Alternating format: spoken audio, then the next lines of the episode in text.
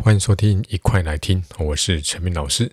好，那么前几天呢，分享了《刻意暂停》这本书。好，那希望各位同学呢，以后呢，如果不管是在这个人生的哪个阶段，哦，可能你现在正在准备学测，哦，可能你现在是大学生，哦，可能会有一个长期的专题要做，或者甚至你准备要考研究所，哦，只要当你觉得卡关了，觉得有点疲累了，哦，觉得厌倦厌倦的时候呢，都可以回来把这几天的这几段音频呢，都可以再重新听一次，哦，一定会对你有很大的收获。好，有些书就是这个样子，就是我第一次看没什么感觉，无意间呢看到的时候呢，随便翻个几页，诶，其中有几个段落呢，哈，看完之后呢，嘿，诶，对当下呢有很深的启发，所以我就会常常去看那本书，OK，感觉像就是那种圣经等级哦，就是当你觉得人生卡关的时候呢，诶，我就会把这些书再拿起来看一看，好像与成功有约，就是应该是上上礼拜分享的哈，那。就是属于这一类型的书，OK，好，那今天呢要来分享一下，就是我从一本书叫做《思维进化》哈，作者是杨大辉，那之前买过他的一本书叫做《深度学习的技术》。OK，那我看到他在他的网站呢，又有自己卖自己的第二本电子书，叫做《思维进化》。那我就马上这个买来看一下哦。它是一本电子书哈，所以我付钱之后呢，就可以马上看了。好，那好，那有一段呢，叫做如何盖一个学问的房子，我觉得蛮有趣的哈。那如果你有兴趣的话呢，那我们就往下听吧。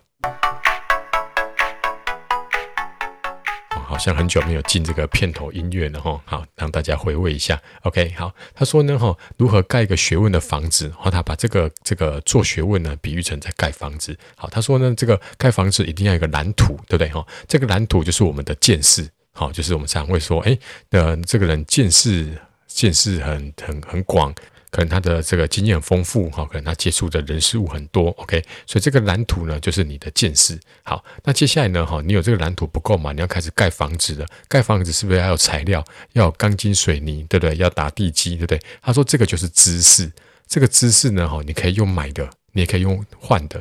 也可以自己去产出这些材料，对吧？跟我们平常很像，对不对？就是我们可以去付钱去补习，或者是呢，你去学校上课哈，也是有付学费，对不对？哈，就买的这些知识，诶，你也可以用换的，比如说你跟同学交换情报，对吧？或者是诶，你会的教你朋友，你朋友把他会的教给你，对不对？哈那这也是一种知识，对不对？哈，那你可以自己产出来嘛，对不对？哈，好，那接下来呢，他说呢，盖房子要工人，对不对？他说工人就是我们的身体。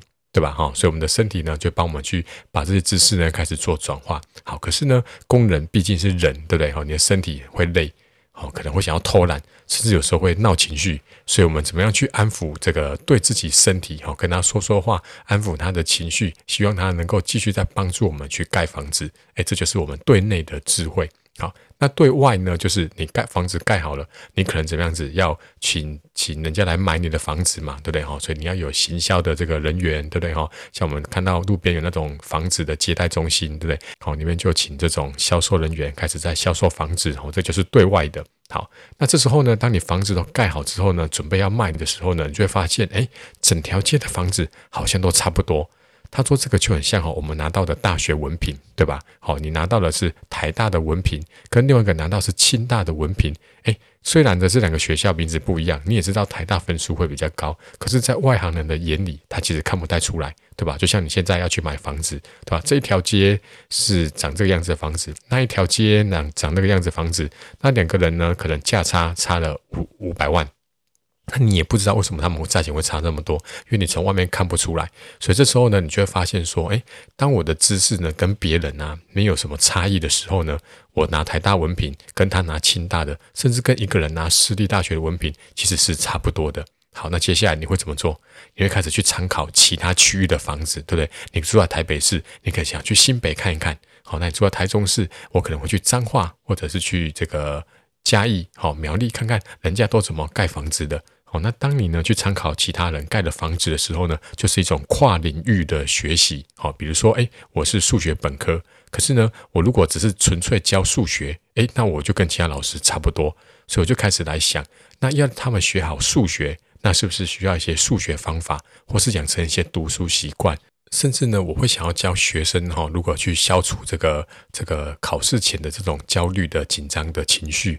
对不对？那是不是我就跨领域跨到了这种行为学或者是心理学了，对不对？所以我就跟别人有了差异化。好，人家都只是教高中数学，而我呢是除了教高中数学之外，我还教你读书的方法，还有一些这个面对考试的这个心态的调整，甚至是你的读书的习惯。那我就跟别人这样不一样了。好，所以我取别人的精华跟自己的互相融合，我就会跟那些一成不变的房子呢，更怎样？更明显、更显眼、更受人青睐。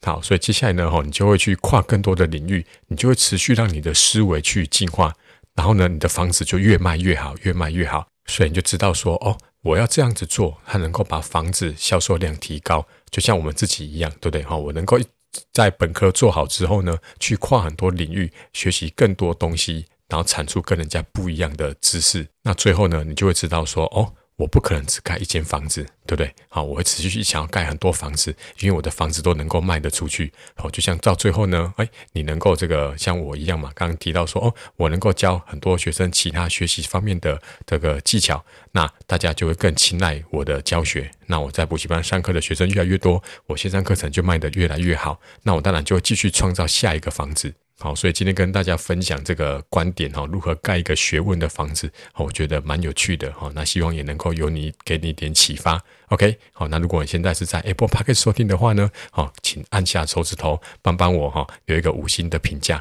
好，那或者是呢，打开这个这个 APP 呢，上面有一个追踪，有一个加的符号，好，帮我按下这个追踪，好，这样对推荐我的频道呢，哈，会很有帮助。好，那如果呢，哈，你现在是高中生，或是你有弟弟妹妹，好，现在是高中生，想要学习高中数学的话呢，哈，你可以到这个下面的这个留言这个文字资讯栏那边有我的这个线上课程的网址，好，那你可以去参观一下。好，那我们明天再见喽，拜拜。